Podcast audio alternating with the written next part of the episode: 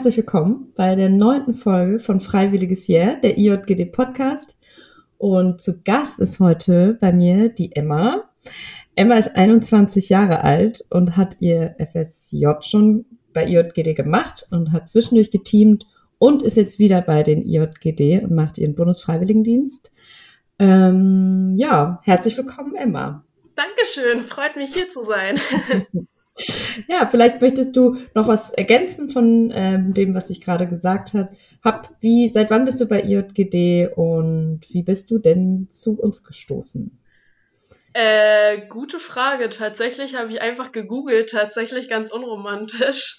ähm, ich habe nach dem Abi war ich ein bisschen verloren, wusste nicht ganz, was ich machen sollte und habe gehört, dass es ein freiwilliges soziales Jahr gibt oder es die Möglichkeit gibt, das zu machen. Und dann habe ich einfach geguckt und dadurch, dass ich in Friedrichshain wohne und der IJGD an der Glogauer sitzt, war das quasi auch das nächste und ähm, ja, bin, bin somit zum IJGD gestoßen und äh, habe dann 2018, 19 meinen FSJ gemacht, genau.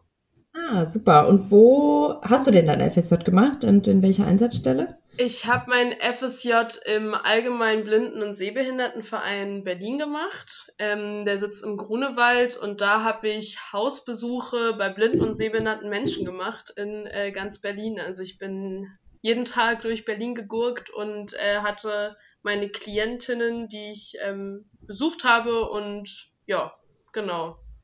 Wie sah da deine Arbeit genau aus? Also wie kann man sich das so vorstellen? Also es, tatsächlich fand ich es auch ähm, so im Nachhinein betrachtet, finde ich es auch total interessant, weil ich, ähm, ich hatte halt davor mit Blinden und Sehbehinderten noch nie einen Berührungspunkt und eben das fand ich gerade so, also hat mich irgendwie getriggert, dass ich gesagt habe, okay, das möchte ich irgendwie machen. Und das ist ganz krass, weil ich das Gefühl hatte, ich bin also ich bin mit wenigen Erwartungen reingegangen. Man hat ja so eine Vorstellung, wie das ungefähr für blinde und sehbehinderte Menschen ist. Ähm, das Leben, aber das ist halt ganz anders, als man sich's vorstellt und das ist so, so lebenswert und so sehenswert und so interessant und es gibt so viele Möglichkeiten, wie die durch den Tag kommen und ich fand es einfach total beeindruckend. Ähm, und ja, es war, war, war total interessant, dieses Vertrauen zu spüren, weil man muss sich vorstellen, gerade wenn man Hausbesuche macht, ich fahre zu einer Person, die nicht mehr ganz so viel sehen kann oder eben gar nichts mehr sehen kann und die lässt eine fremde Person einfach zu sich nach Hause. Mhm. Also dieses Vertrauen entgegenzubringen, äh, also unglaubliche Wertschätzung, aber auch ein total großer Schritt, weil sie sind ja irgendwie drauf angewiesen, aber mhm. so dieses Vertrauen entgegenzubringen, sich da jedes Jahr einen FSJler in die Wohnung zu holen, finde ich finde ich beeindruckend.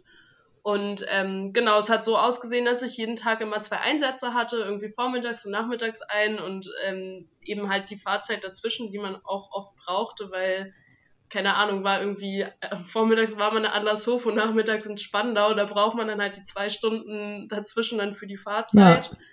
Ähm, genau, und dann bin ich zu denen, war immer zweieinhalb Stunden da und äh, ja, dann ist halt der ganze Kram angefallen, was ähm, was eben nicht so einfach ist, wenn man nicht mehr richtig sehen kann.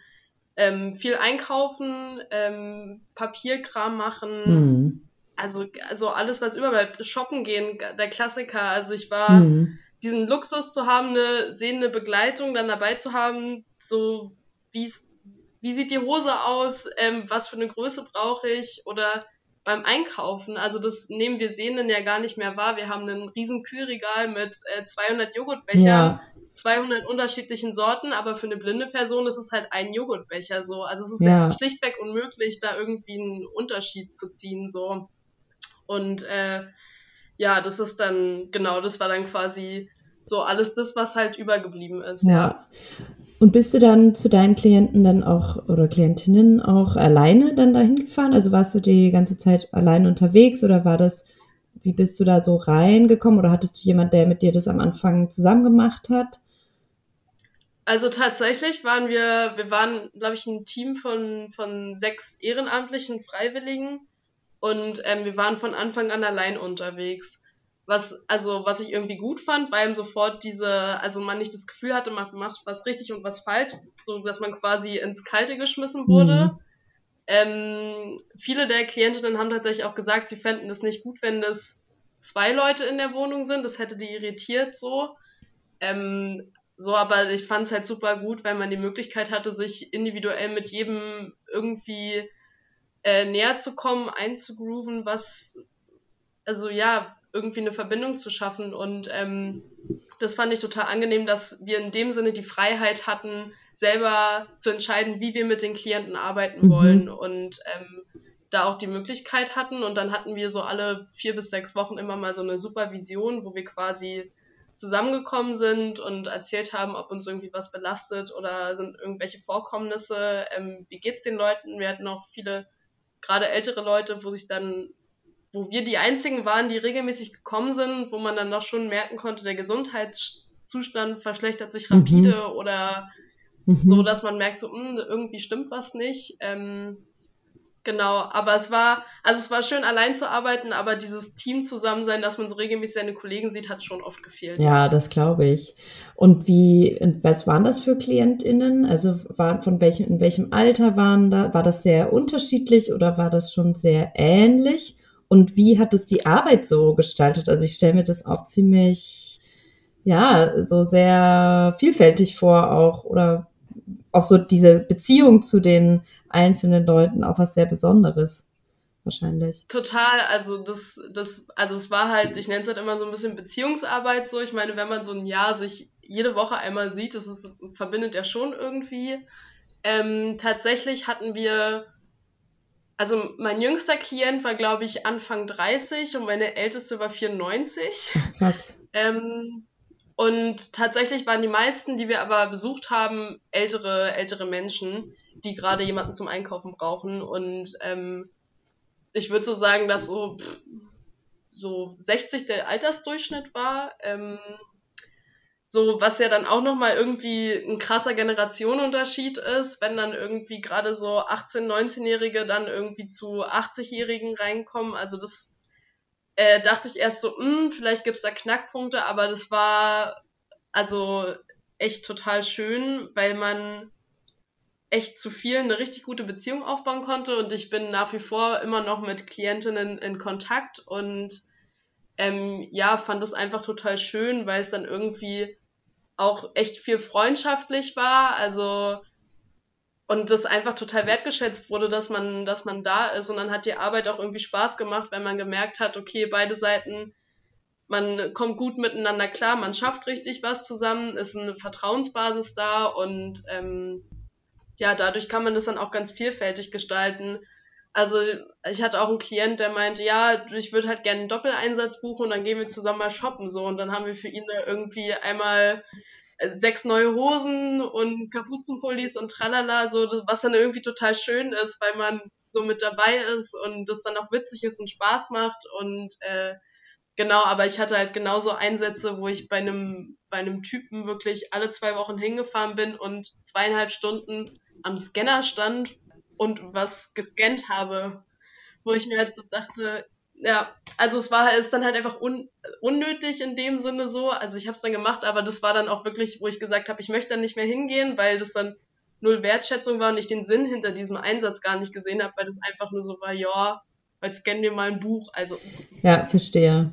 Und ähm, ja, genau, das wäre jetzt so auch meine nächste Frage gewesen. Also das hast du mir jetzt schon so ein bisschen vorweggenommen, aber dass du, ähm, dass es ja total auch schön ist, dieser, gerade wenn man auch im Altersunterschied äh, mit aufeinander trifft, dass es ja auch irgendwie so viel voneinander irgendwie auch lernen kann oder wenn man da rausgeht und sagt, boah, irgendwie war es für beide Seiten total bereichernd. Ja.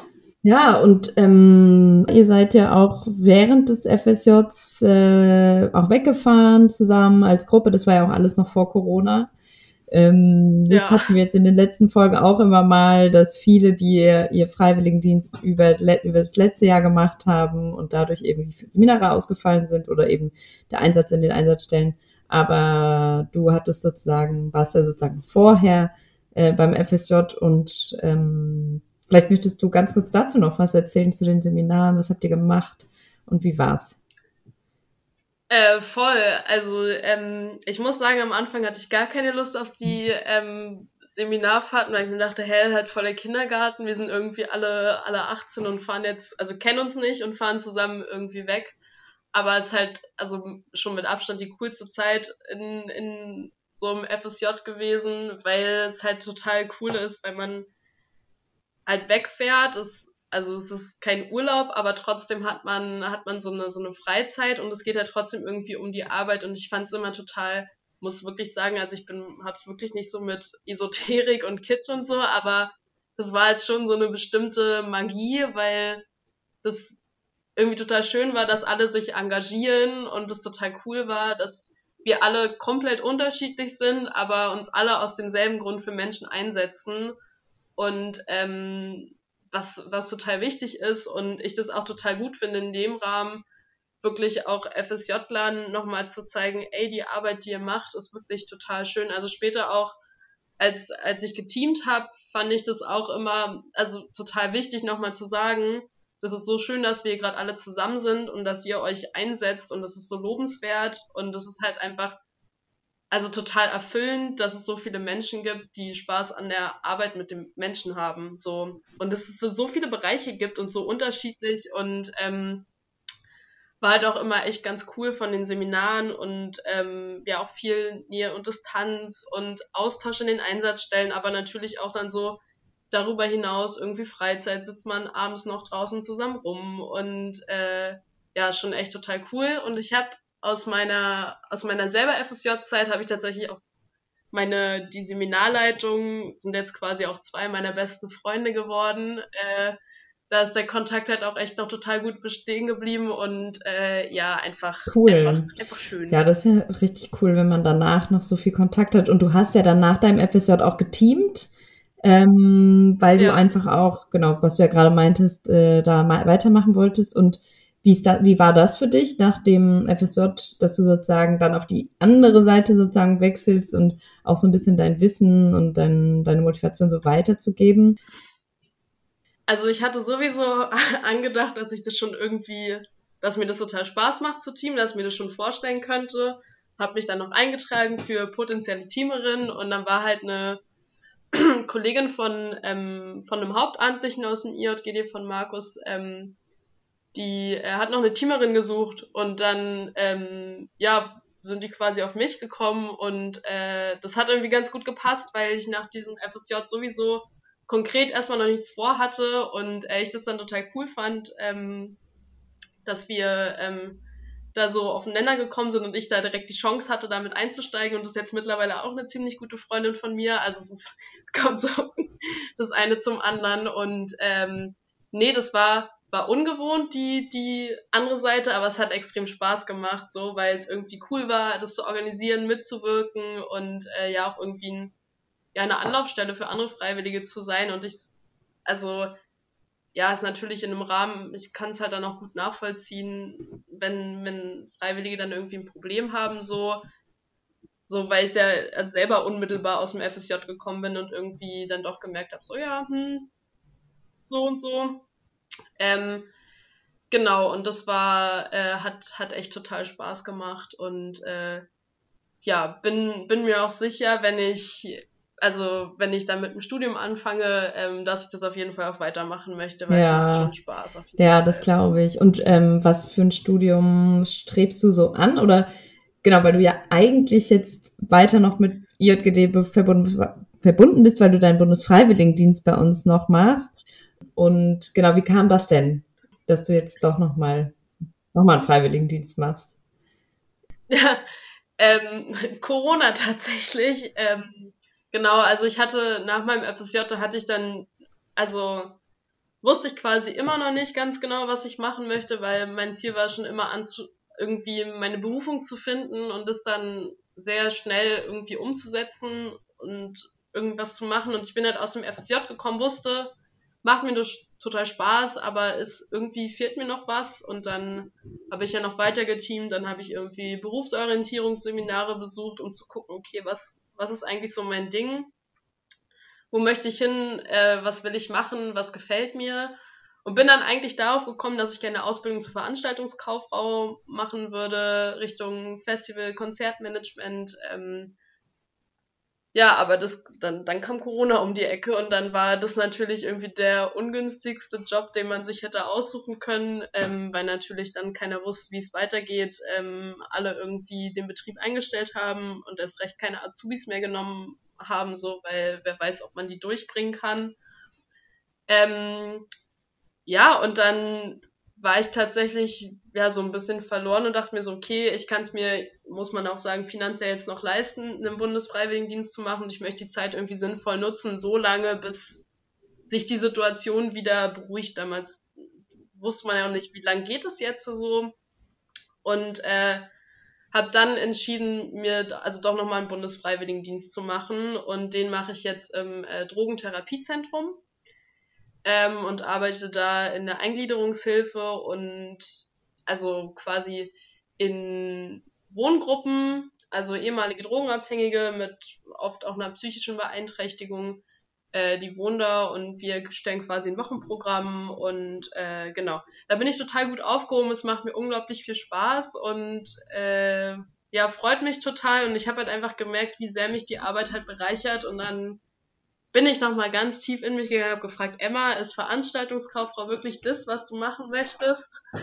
Und äh, habe ich für mich rausgestellt, dass mir halt also die Arbeit mit Menschen halt, also mich halt so erfüllt und mir das so Spaß macht, dass ich dann doch gesagt habe, okay, soziale Arbeit ist, glaube ich, dann doch den Studiengang, den ich anstreben möchte, zumal ich halt dieses ganze Management, organisatorische aus der Veranstaltungskauffrau halt ja auch im sozialen Bereich integrieren kann, so dass ich halt quasi sage, okay, studiere soziale Arbeit und mache dann vielleicht noch einen Master in Sozialem Management so.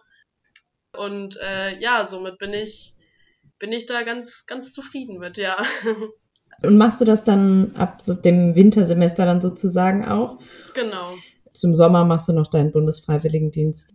Genau, so ist, so ist der Plan. Und äh, genau, ich gucke dann einfach die Bewerbungs, ähm, Bewerbungs, wie nennt man das? Bewerbungszeiten, Bewerbungsfristen. Äh, Bewerbungsfristen also fangen jetzt alle langsam an dann für, für Oktober, November. Ähm, und ähm, genau, dann bewerbe ich mich und äh, ja. ja. Starte dann das Ding. Und das, den Bundesfreiwilligendienst, den hast du, wie bist du dann zum DTZ gekommen, also zum Drogentherapiezentrum? Also, das ist ja eine relativ große Einsatzstelle auch. Also da sind ja ganz viele verschiedene äh, Einsatzorte. Ähm, ja, hast du dich da nochmal informieren lassen von IJGD oder wie bist du da drauf gekommen? Also tatsächlich bin ich darauf gekommen, also ich habe gar nicht über ein IJGD nach Bundesfreiwilligendienste gesucht, sondern habe einfach ähm, geguckt, welche, welches Gebiet an sozialer Arbeit würde mich halt nochmal interessieren und ähm, habe dann geguckt, was bei mir so in der Nähe ist und dann war irgendwie klar, ich möchte halt gerne in dieses, in, in die Suchthilfe ähm, mit Drogenabhängigen oder ehemaligen Drogenabhängigen zusammenarbeiten, ähm, weil das halt auch, hatte ich halt nur sporadisch Berührungspunkte mit und fand es dadurch interessant und habe halt gemerkt, dass so ein Freiwilligendienst halt auch viel, ja, viel Licht ins Dunkle bringen kann, gerade wenn man keine Berührungspunkte mit einer bestimmten Gruppierung von Menschen oder bestimmten Krankheitsbildern oder Behinderungen ähm, ja einfach total aufschlussreich ist. Und genau so habe ich halt für, für mich gesagt, okay, ähm, Drogenhilfe oder Suchthilfe würde mich total interessieren und habe dann gesehen, dass bei mir um die Ecke eigentlich das Drogentherapiezentrum ist und äh, habe da angefragt, ob die einen Bundesfreiwilligendienst ähm, anbieten. Und genau, da bin ich dann auch durch glaube, ich hatte drei Hospitationstage durch verschiedene Abteilungen, durch die Fachambulanz, durch die Reha-Klinik und halt eben durch, durch die Wohngruppen, ähm, durch das betreute Wohnen habe ich mich durchhospitiert. Ähm, genau, und ja, dann habe hab ich mich dann fürs betreute Wohnen entschieden und dann beim Vertrag unterschrieben, fand ich es ganz witzig. Ich gesehen, ach ja, der IJGD, so, so kenne ich ja schon und ähm, Genau, dadurch ist es dann quasi nochmal gekommen. Cool. Ja. ja, ja, genau, nochmal so zur Info. Man kann ja auch ein FSJ machen, ein Jahr lang und theoretisch noch einen Bundesfreiwilligendienst. Also bis zu 18 Monate kann man Freiwilligendienst machen. Und gerade jetzt in dieser Zeiten von der Pandemiezeit kann man theoretisch auch noch mal ein halbes Jahr draufsetzen. Also man könnte theoretisch 24 Monate einen Freiwilligendienst machen innerhalb von fünf Jahren. Also deswegen ja. ging es bei dir ja auch, dass du ein FSJ gemacht hast und dann Bundesfreiwilligendienst. Und genau. hast du jetzt in deiner jetzigen Arbeit, äh, beziehungsweise in deinem jetzigen Freiwilligendienst, äh, auch bestimmte Klienten? Also arbeitest du mit denen auch eng zusammen oder wie kann man sich die Arbeit da in dem Drogentherapiezentrum so genau vorstellen? Genau, also wir haben unsere ähm, Stelle in Adlershof. Ähm, wir haben mehrere WGs, wo Klienten zu uns kommen und da meistens für drei, vier Jahre wohnen. Das ist dann quasi, also die meisten kommen halt gerade aus einer Reha, aus dem Entzug und äh, ja, das ist halt quasi der, der letzte Schritt vor dem eigenständigen Leben, also dass man halt einfach einen entspannten Übergang ähm, schafft, weil es ja eben dann doch immer schwieriger ist. Also man kann nicht, man kann nicht aus dem Entzug kommen und sich dann wieder in eine eigene Wohnung setzen und dann funktioniert alles wieder so. Und genau, wir sind da quasi noch die Stütze dafür, ähm, um halt eben die Dinge zu, zu überbrücken und ja, einfach diese, diese Routine vom Alltag wieder zu erlernen, dass man eine Wohnung hat, um die man sich kümmern muss, ähm, was gehört alles mit zum Leben dazu, einkaufen, natürlich dann auch irgendwie wieder Anbindung an Beruf, an Jobs, an soziales Umfeld, das alles gehört da mit rein. Und genau, also von daher ist es dann schon eher Beziehungsarbeit, weil eben die Leute halt länger bei uns wohnen. Und äh, genau, wir stellen dann quasi einen Wochenplan auf, haben halt ein bestimmtes Gruppenangebot mit irgendwie Frühstück, Mittagessen, äh, diverse Gruppenangebote, Gruppenaktivitäten, ähm, genau, sodass wir quasi einen Wochenplan haben und ja, den dann durchführen und wir quasi die Leute, also dadurch halt eine Struktur aufbauen, wo sich die Leute dran orientieren können und ja, irgendwie die Sicherheit bieten. Und deswegen, ja, ist es halt schon so, dass, dass die, man halt die Klienten, also es gibt natürlich Leute, die dann auch ein, äh, ausziehen und wieder neue, die einziehen. Ähm, aber es ist schon so, dass man, also, dass die meisten Klienten, also ich habe ja im September angefangen, dass die auch schon davor da waren und äh, somit man sich halt langsam einruft, was ich total angenehm finde, halt auch gerade diese Beziehungsarbeit, dass man wirklich die Menschen in unterschiedlichen Situationen durch unterschiedliche Phasen begleitet, so und die Hoch und Tiefs und ja, was, was die gerade beschäftigt und dass ähm, ja, wir halt auch eine Anlaufstelle sind und was halt auch total schön ist, dass dass auch echt man viel Dankbarkeit zurückkriegt, so und ich bin auch echt froh, dass es so Einrichtungen wie das Drogentherapiezentrum eben gibt, weil ja, das dann doch viele Leute eben von, von einem Suchtproblem betroffen sind und ja, alle aber echt dankbar sind, dass es so viele Möglichkeiten gibt, das anzugehen, dass Leute da sind, die da arbeiten und ja, es auch irgendwie echt so man den Sinn dahinter sieht und auch genau und man halt auch merkt, dass das äh, bringt den Leuten was und ähm, nutzen das auch. Äh, genau. Das ist einfach total schön, ja. Ja, und gibt es eine besondere Erfahrung, die du irgendwie sehr eindrücklich findest oder, oder jetzt auch ähm, irgendwie erfahren hast? Eine Erfahrung zu erfahren? Also so, du weißt, was ich meine. Also irgendwas, was, irgendeine besondere Geschichte, die du teilen willst oder ähm, oder vielleicht auch ja irgendwas, was dich sehr geprägt hat oder genau oder was hat dich so bisher so geprägt? Vielleicht ist es ja nicht nur eine Geschichte, sondern irgendwie vieles. Äh, das auf jeden Fall. Also ähm, da da gab es schon echt viele viele Sachen. Ja, ge also geprägt haben mich einfach also gerade momentan viele, viele Klienten, die dann auch das Gespräch suchen und einem ihre Geschichte erzählen und äh, also ich total fasziniert davon bin, was die Leute alles durchmachen mussten und ähm, also muss man halt auch sagen, mir das auch einfach teilweise echt leid tut, dass dann irgendwelche Leute ganz also wirklich alles Mögliche, was man sich an blöden Situationen und Umständen vorstellen kann, halt auf einmal erleben, wo man sich so denkt, boah, an deren Stelle, ich glaube, ich hätte auch Drogen nehmen müssen, weil anders wäre das halt auch einfach nicht, nicht auszuhalten. Und äh, Ja, das so konkret. Also da hatte ich echt mit vielen schon irgendwie schöne Schlüsselmomente, wo das irgendwie so ein ganz schöner Knackpunkt war, zu sehen, boah, nicht schlecht. Und dann im selben Moment halt auch zu,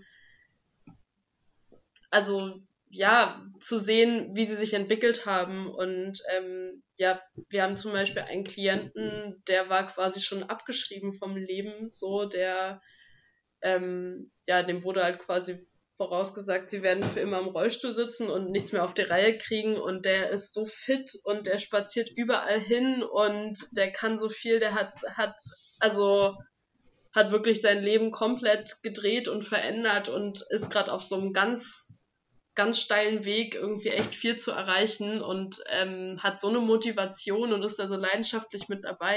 Das finde ich unglaublich, also extrem beeindruckend so. Und ähm, ja, da nimmt man auch so teil, ne? Da merkt, kriegt man das, wenn man das alles so mitbekommt, das ist schon, äh, macht auch so viel Mut.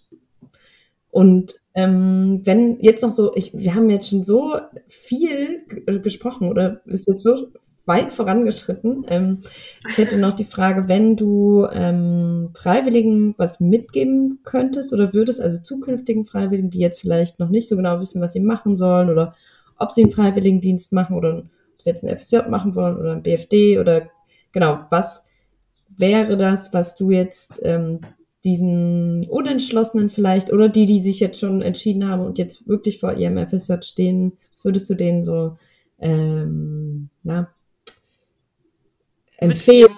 Mitgeben? Genau, was für einen Rat hättest du für alle?